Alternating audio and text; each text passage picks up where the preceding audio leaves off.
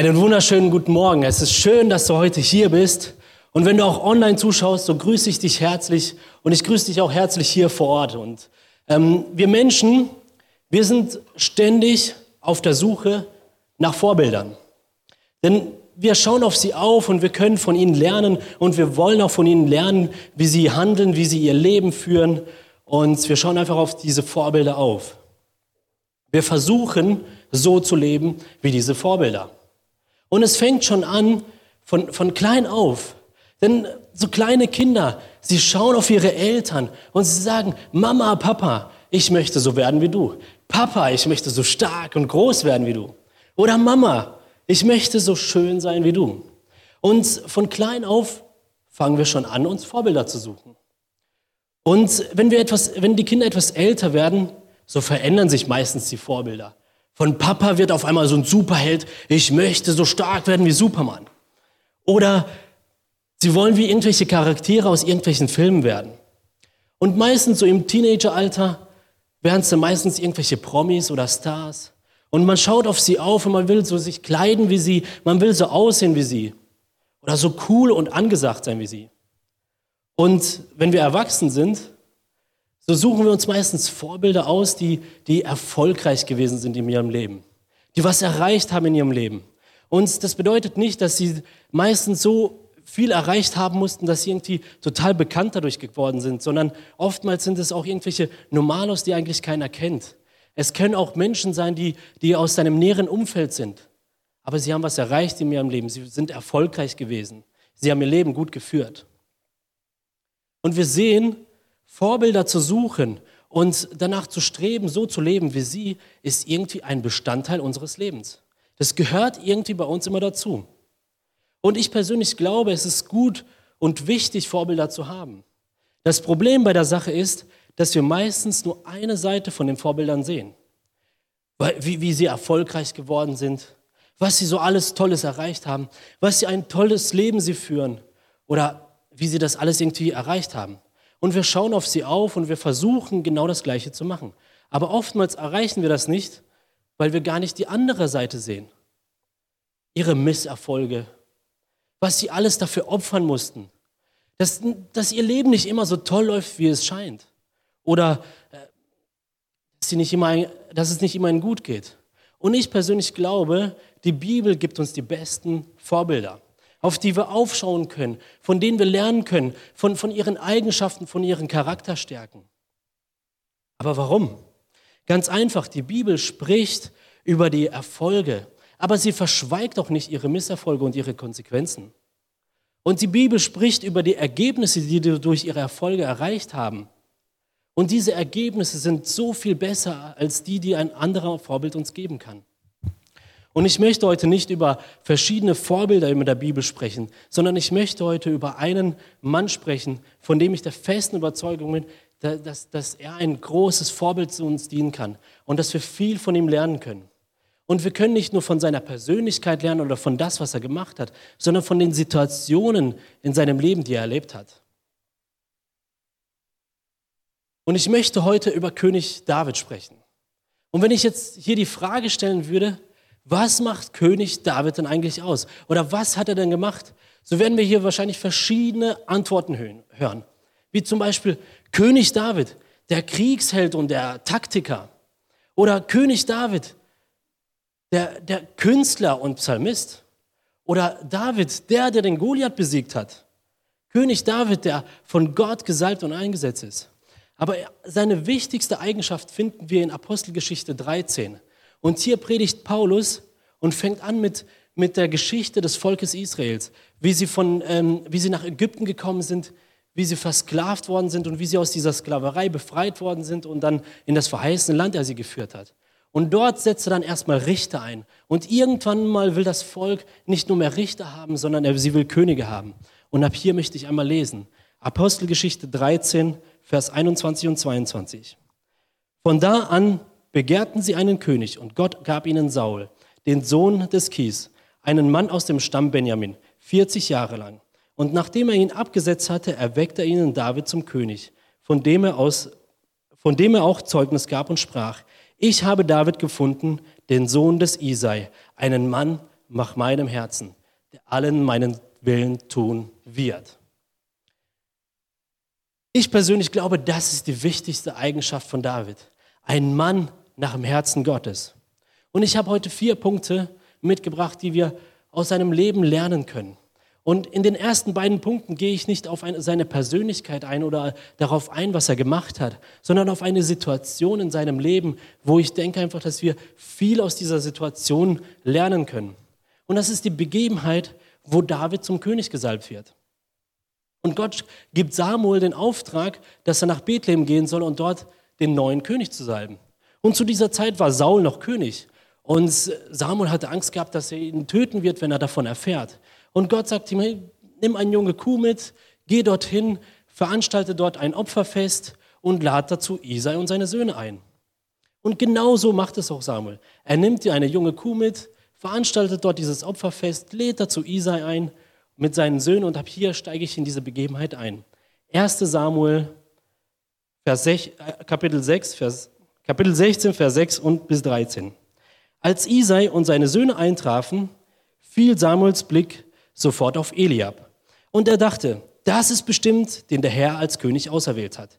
Doch der Herr sagte zu ihm, lass dich nicht von seinem Aussehen und von seiner Größe nicht beeindrucken. Er ist es nicht, denn ich urteile nach anderen Maßstäben als die Menschen. Für die Menschen ist wichtig, was sie mit Augen wahrnehmen können. Ich dagegen schaue jedem Menschen ins Herz. Danach rief Isai seinen Sohn Abinadab und stellte ihn Samuel vor. Doch der Prophet musste sagen, auch diesen hat der Herr nicht erwählt. Als nächstes ließ Isai Schama vortreten und wieder sagte Samuel, auch ihn hat der Herr nicht erwählt. Und so ließ Isai seine sieben Söhne von Samuel vorbeigehen. Zuletzt, zuletzt sagte Samuel zum Isai, der Herr hat einen, keinen von ihnen auserwählt. Aber sind das wirklich alle deine Söhne? Nein, der Jüngste fehlt noch, antwortete Isai. Er ist auf den Feldern und hütet unsere Schafe und Ziegen.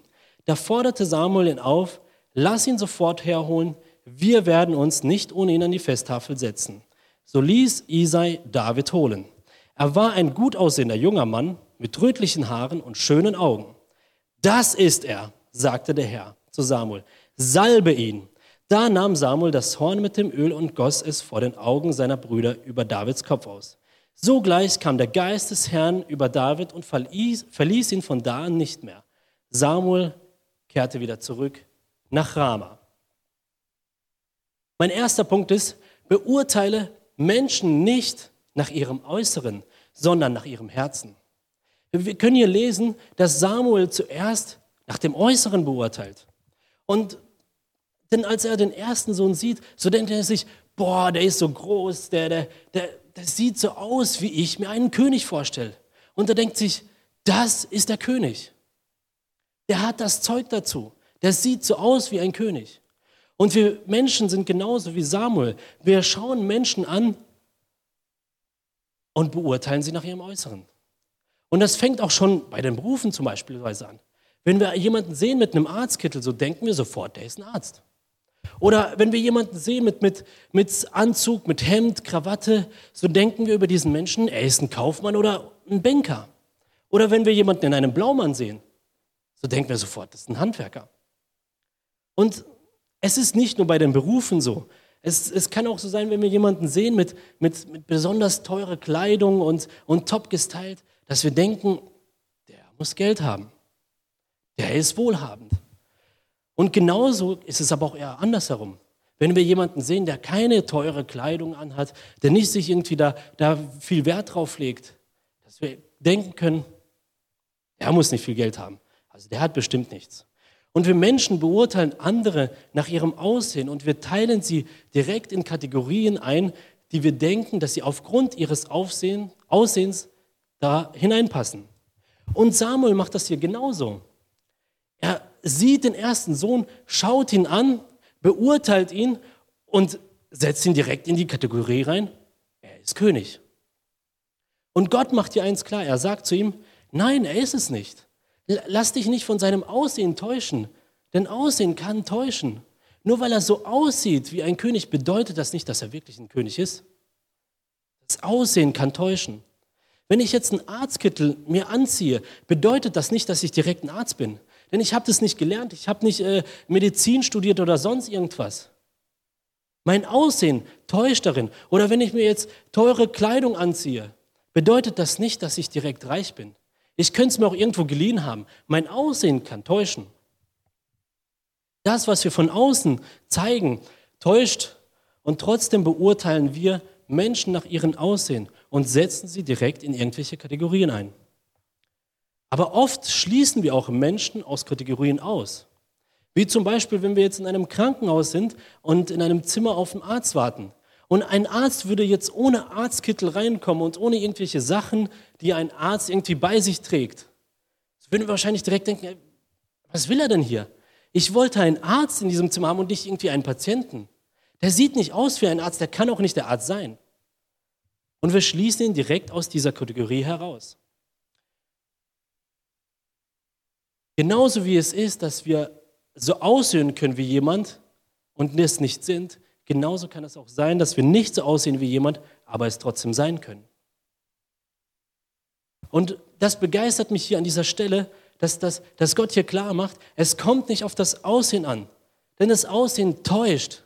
Es zeigt dir nicht, wie ein Mensch wirklich ist, sondern es kommt auf sein Herz an. Sein Herz wird dich nicht täuschen. Es zeigt, wie der Mensch wirklich ist.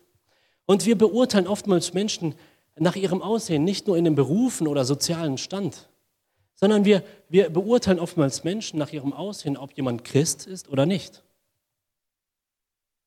Aber können und sollen wir irgendwie anders aussehen als Christen, damit man uns irgendwie erkennen kann und damit man uns überhaupt nach unserem Aussehen beurteilen kann? Ich persönlich glaube, es kommt darauf an. Es kommt darauf an, was gerade irgendwie so modern und angesagt ist. Denn ich finde nichts in der Bibel, das was über Modernsein spricht. Aber es gibt trotzdem, Gott gibt uns trotzdem gewisse Grenzen, wie zum Beispiel im 5. Mose 22, Vers 5. Eine Frau soll keine Männerkleidung tragen und ein Mann keine Frauenkleidung. Wer so etwas tut, den verabscheut der Herr, euer Gott. Das bedeutet, wenn die Mode diese Grenzen, die Gott uns gibt, überschreitet, da sollten wir schon einen Unterschied machen. Hallo? Jetzt, jetzt funktioniert super, danke. Aber unsere Kleidung und unser Stil oder das Aussehen ist nicht das Ausschlaggebende, was uns unterscheiden soll.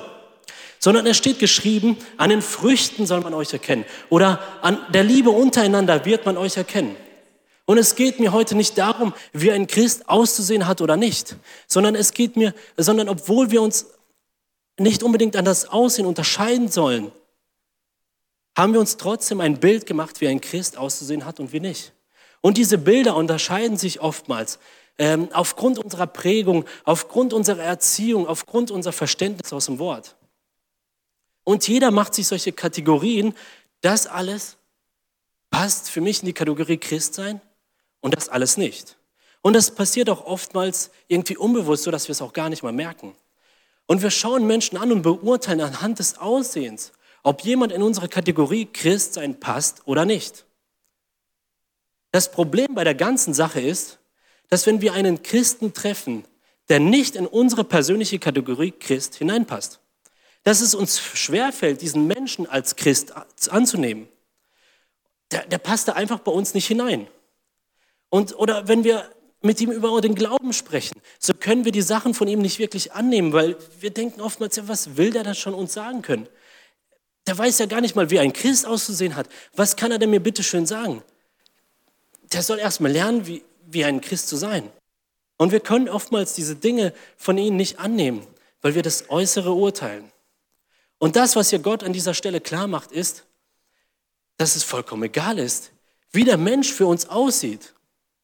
Er schaut dann nämlich auf sein Herz. Und wenn er sein Herz für rein beurteilt, dann ist es vollkommen egal, ob er in unsere persönliche Kategorie da hineinpasst oder nicht. So wie David, er sah für Samuel nicht unbedingt wie ein König aus.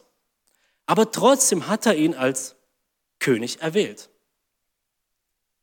Und ich möchte dich heute herausfordern, die beurteile Menschen nicht nach ihrem Aussehen, ob sie Christ sind oder nicht. Denn wenn du das tust, wer weiß, wie viele gute Gespräche, wie viele gute Glaubenstipps, wie viele gute Predigten du dir entgehen lässt, weil du Menschen in diese Kategorie nicht hineinpassen für dich. Aber trotzdem sie es sind, weil ihr Herz stimmt und Gott auf ihr Herz schaut. 1 Samuel 16, Vers 6 und 7. Als Isai und seine Söhne eintrafen, fiel Samuels Blick sofort auf Eliab. Und er dachte, das ist bestimmt der, den der Herr als König auserwählt hat. Doch der Herr sagte zu ihm, lass dich von seinem Aussehen und von seiner Größe nicht beeindrucken. Er ist es nicht, denn ich urteile nach anderen Maßstäben als die Menschen. Für die Menschen ist es wichtig, was, was sie mit dem Auge wahrnehmen können. Ich dagegen schaue jedem Menschen ins Herz.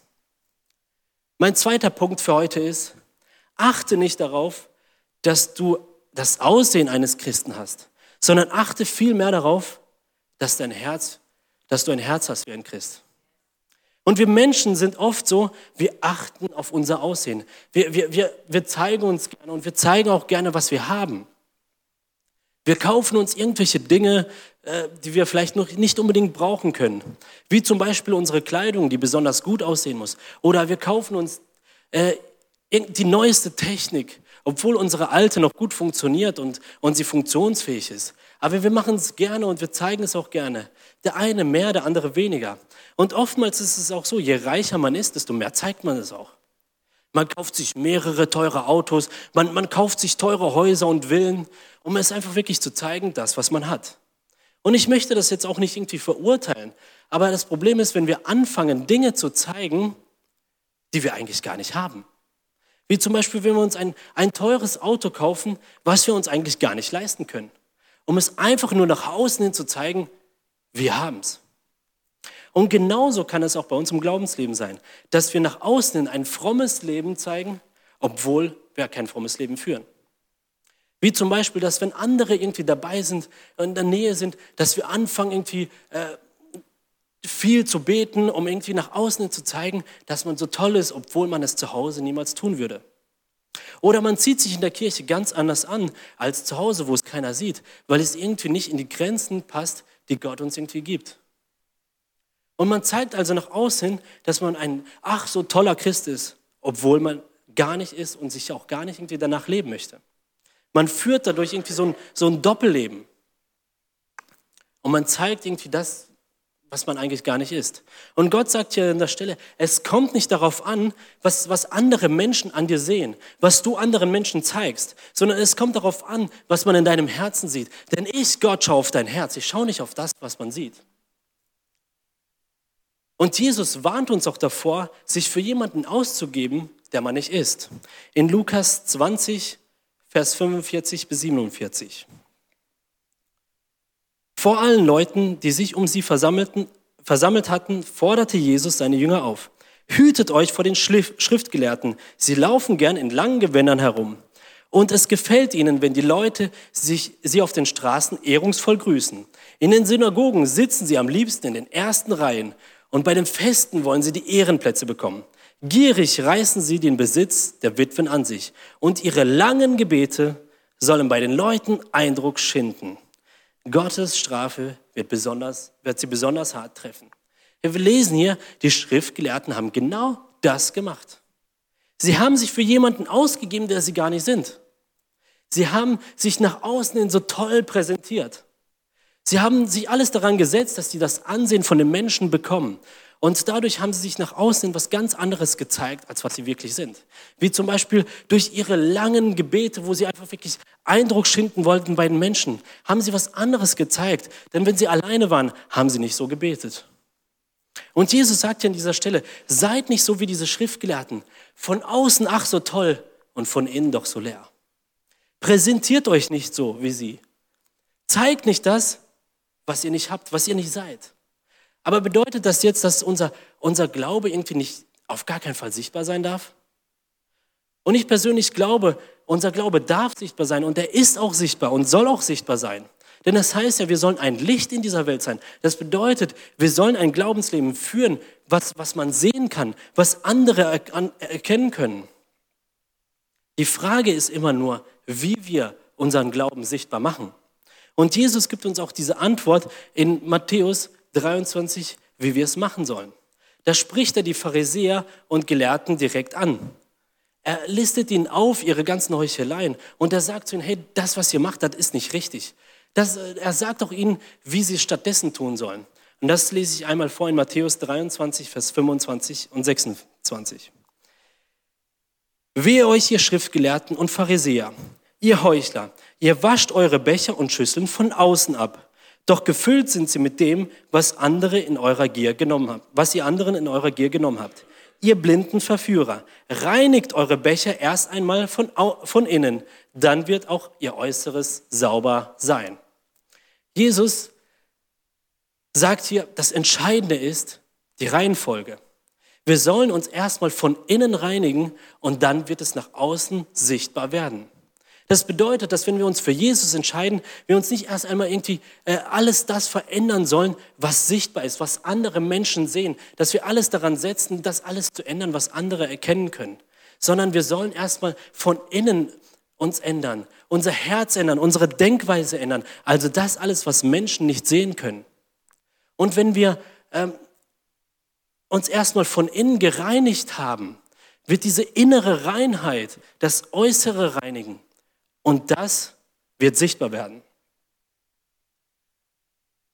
Und wir sollen auch unser Glaubensleben weiterhin so führen, dass wir auf unser Herz achten dass wir auf unser Inneres achten. Wie zum Beispiel, wenn wir beten und nicht darauf achten, dass unsere Gebete auch irgendwie so toll klingen oder irgendwie besonders lang sind oder, oder sonst wie, sondern vielmehr darauf achten, was auf unserem Herzen liegt.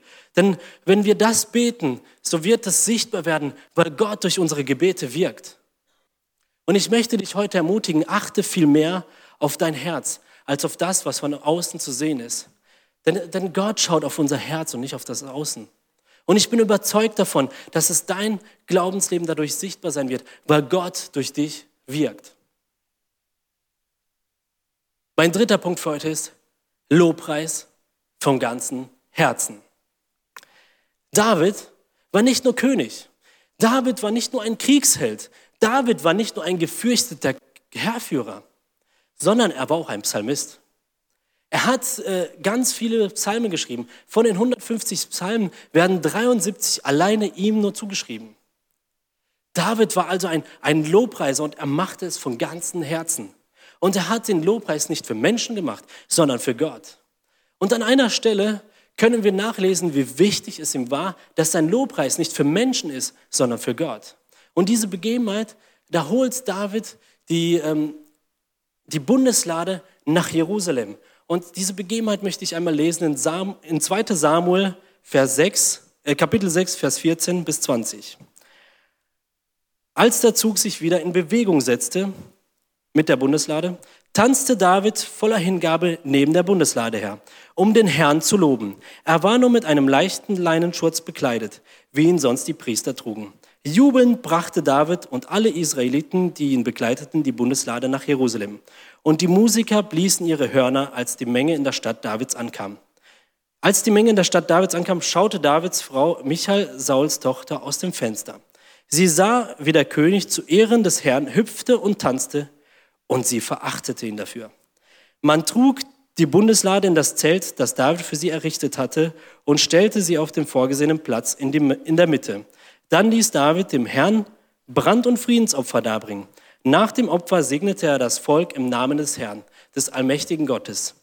Alle Israeliten, Männer und Frauen, erhielten einen Laib Brot, einen Rosinen und einen Dattelkuchen. Dann machten sie sich auf den Heimweg. Auch, auch David ging nach Hause, um seine eigene Familie zu segnen. Er war noch nicht im Palast, als ihm Michael schon entgegenkam. Ach, wie würdevoll der heute, heute der König doch vor seinem Volk aufgetreten ist, spottete sie. Bei deiner halbnackten Tanzerei hast du dich vor dem Sklaven deiner Hofbeamten schamlos entblößt. So etwas tut sonst nur das Gesindel. Wir lesen hier, dass David lobte und tanzte für Gott. Und das ist auf eine Art und Weise, wofür seine Frau Michael nicht passend war wo sie, wo sie empfand, dass es nicht für seine Position als König irgendwie passt. Und sie verachtet ihn hier dafür und konfrontiert ihn damit. Ach, wie konntest du das nur tun? So, so halbnackt da irgendwie herumtanzen oder das geht doch gar nicht. Pass doch mal auf dein Image auf. Und versteht mich in diesem Punkt bitte nicht falsch. Ich möchte hier nicht den Eindruck erwecken, je weniger wir anhaben, umso besser, sondern ich möchte vielmehr auf diese Konfrontation eingehen und darauf, wie, wie, wie David da reagiert hat. Seine Frau sagt nämlich hier zu ihm, hey, das, was du gemacht hast, das war würdelos. Das war komplett unter deiner Würde. Das, das, das war so peinlich, das war, das war einfach nur albern. Dein Image leidet darunter, wenn du das machst. Achte doch einfach mal mehr auf dein Image. Und oftmals, wenn wir Lobpreis machen, so, so, so hören wir eine innere Stimme wie die von Michael, die zu uns sagt, hey, was machst du da eigentlich? Was hast du da vor? Das, was du machst, das ist einfach irgendwie peinlich. Das, wenn du tanzt, das sieht irgendwie albern aus. Oder dein Klatschen, das ist so peinlich, lass das doch lieber. Oder deine Stimme erst. Die, die ist einfach unangebracht. Und diese innere Stimme, diese Zweifel halten dich vom Lobpreis ab. Denn wenn du auf diese Stimme hörst, so wirst du sagen, Lobpreis, ey, das ist nichts für mich. Ey, ich werde mich nur blamieren und die Leute werden nur über mich denken, ey, was ist das für ein komischer Typ? Ey, mein Image wird darunter leiden. Aber ich finde es so interessant und so stark, was David dazu antwortet. In 2 Samuel 6, Vers 21 und 22. David erwiderte, ich habe dem Herrn zu Ehren getanzt. Er hat deinen Vater und seine Nachkommen die Herrschaft genommen und sie mir anvertraut. Mich hat er zum König über sein Volk Israel eingesetzt. Und ihm zu Ehren will ich auch künftig tanzen. Ja, ich wäre sogar bereit, mich noch tiefer zu erniedrigen als heute. Ich will mich selbst für gering halten. Aber die Sklavinnen, über die du eben so herablassend gesprochen hast, sie werden mich schätzen und ehren. Hey, David antwortet hier, ey, das ist mir egal, was andere über mich denken. Es kommt mir nicht darauf an, was, was, was, äh, wie ich bei Menschen ankomme, sondern es kommt mir vielmehr darauf an, wie ich bei Gott ankomme. Und ich möchte es auch weiterhin tun, weil es ist mir egal, was die Menschen über mich denken könnten. Denn David hat verstanden, wie wichtig Lobpreis ist. David hat verstanden, dass es wichtig ist, Gott zu loben und zu danken. Er selber sagt, du, Gott, wohnst unter dem Thron der Lobgesänge Israels. Und das können wir nachlesen in Psalm 22. Aber Lobpreis, ist das denn wirklich so wichtig? Ich bin der festen Überzeugung, ja, Lobpreis ist wichtig, ist sehr wichtig für uns. Und wir können das auch sehen, zum Beispiel bei der Tempeleinweihung. In 2. Chronik 5, Vers 11 bis 14. Alle Priester, die zur Einweihung des Tempels gekommen waren, hatten sich für das Fest gereinigt, auch wenn ihre Abteilung in diesen Tagen keinen Tempeldienst hatte.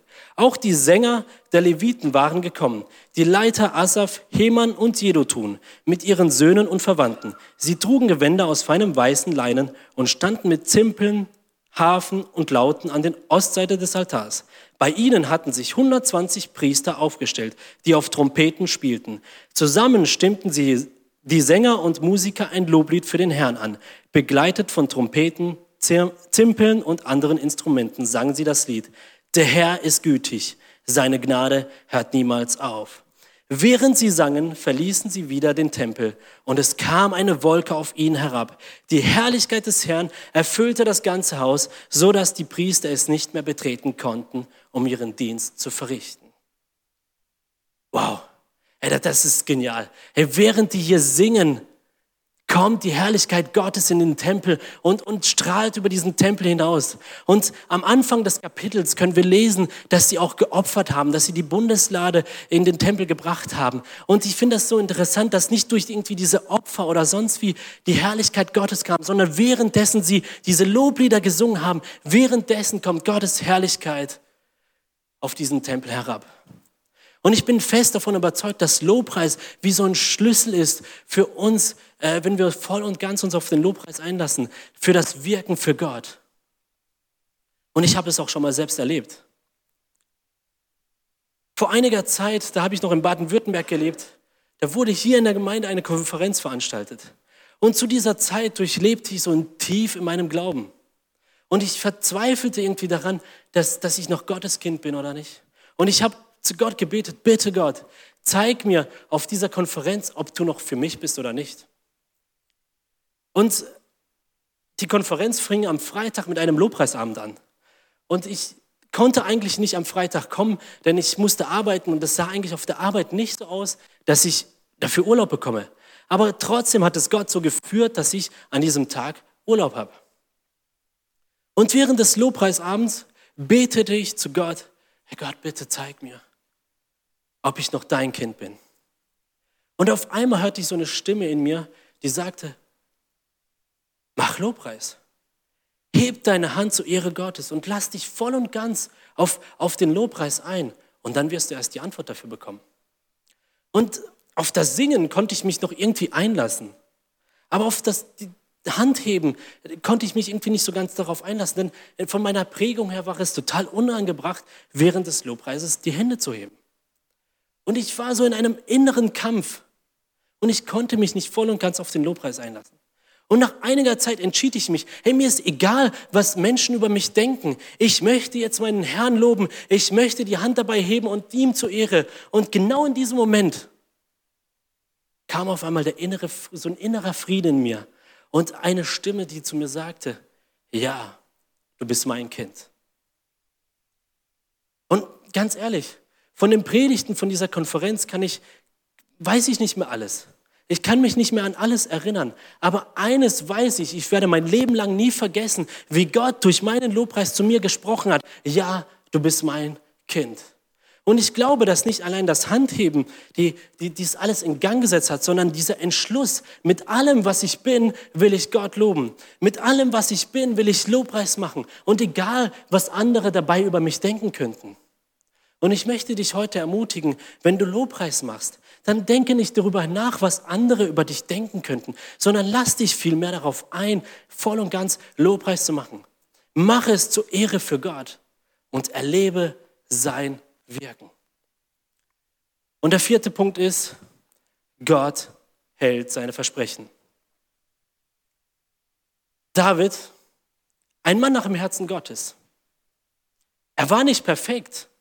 Er hatte seine Fehler. Die Bibel verschweigt seine Fehler nicht. Aber er setzte sich voll und ganz für den Willen Gottes ein und er setzte alles daran, diesen Willen zu tun. Und wenn er auch mal einen Fehler getan hat, so kehrte er immer wieder zu Gott zurück und bittet ihn um Vergebung. Und aufgrund dessen macht es ihn irgendwie zu einem Mann eines Herzen Gottes. Und deswegen gibt ihm Gott ein Versprechen, das wir in 1. Chronik 17, Vers 11 bis 14 lesen können. Wenn du alt geworden und gestorben bist, will ich einen deiner Söhne als deinen Nachfolger einsetzen und seine Herrschaft festigen. Er wird mir einen Tempel bauen und ich werde seinem Königtum Bestand geben. Vor aller Zeit will ich, für alle Zeit will ich sein Vater sein und er wird mein Sohn sein. Nie werde ich meine Güte von ihm abwenden, wie ich es bei Saul getan habe. Dein Sohn und seine Nachkommen werden für alle Zeit Könige über mein Volk sein. Niemand wird sie vom Thron stoßen. Dieses Ergebnis ist doch so begeisternd, oder? Gott gibt hier David ein Versprechen, weil David ja einfach so gottesfürchtig gelebt hat, weil David versucht hat, den Willen Gottes immer zu tun, gibt Gott ihm hier ein Versprechen, was sogar über seinen Tod reicht. Und das Begeisterte daran ist, dass Gott ihm nicht nur dieses Versprechen irgendwie so gibt, sondern dass er genau dieses Versprechen auch einhält.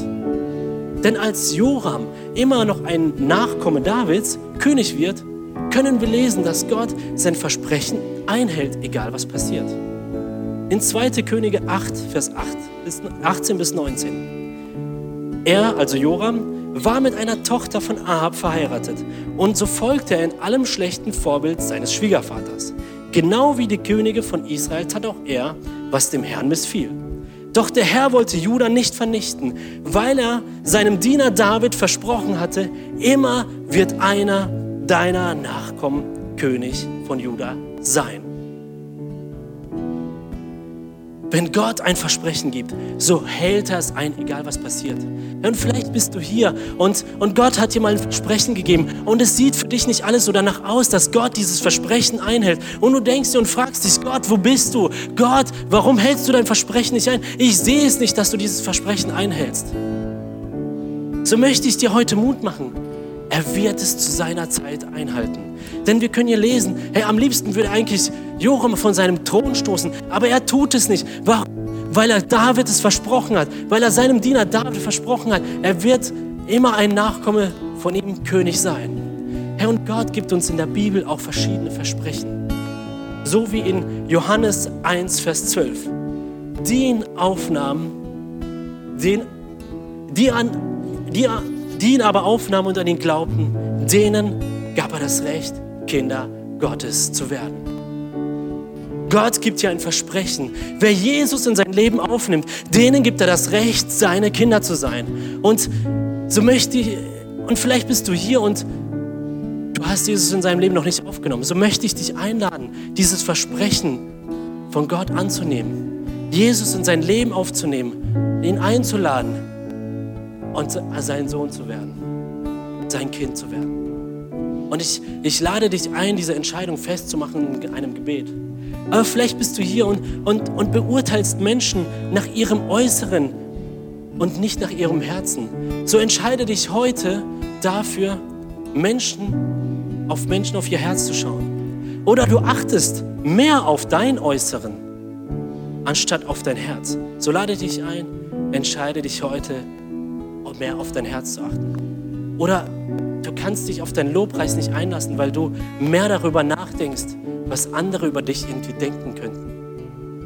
So lade ich dich ein, entscheide dich heute, sich voll und ganz darauf einzulassen, Lobpreis zu machen, mit, mit, mit all dein Sein und entscheide dich heute dafür. Und ich bitte dich, die Entscheidung einfach wirklich festzumachen in einem Gebet. Und ich möchte noch mit uns beten. Hey, ich danke dir dafür, dass du ein großartiger Gott bist. Ich danke dir dafür, dass du ein Gott bist, dass, du, dass wir mit allem zu dir kommen können, Herr. Und dass, wenn wir einfach wirklich ein Leben führen, was, was nicht ähm, richtig ist, so können wir es immer wieder korrigieren, weil du einfach wirklich zu uns sprichst und wir einfach wirklich aufs Neue zu dir kommen können, Herr. Und ich bitte dich einfach wirklich, dass du heute einfach wirklich ähm, ja, uns hilfst, einfach wirklich Entscheidungen für dich zu treffen, Herr. Entscheidungen zu treffen, wie zum Beispiel für den Lobpreis für dich und für die Ehre zu dir, Herr Jesus. Ich danke dir, Herr, dass du ein Gott bist, der, der Sünden vergibt, Herr. Und der, der es, er es liebt, dass Menschen einfach wirklich ähm, errettet werden, Herr. Und ich bitte dich, wenn Menschen heute hier sind oder online zuschauen, Herr, so bitte ich dich, dass, äh, und die dich nicht kennen, dass sie heute diese Entscheidung treffen. Amen.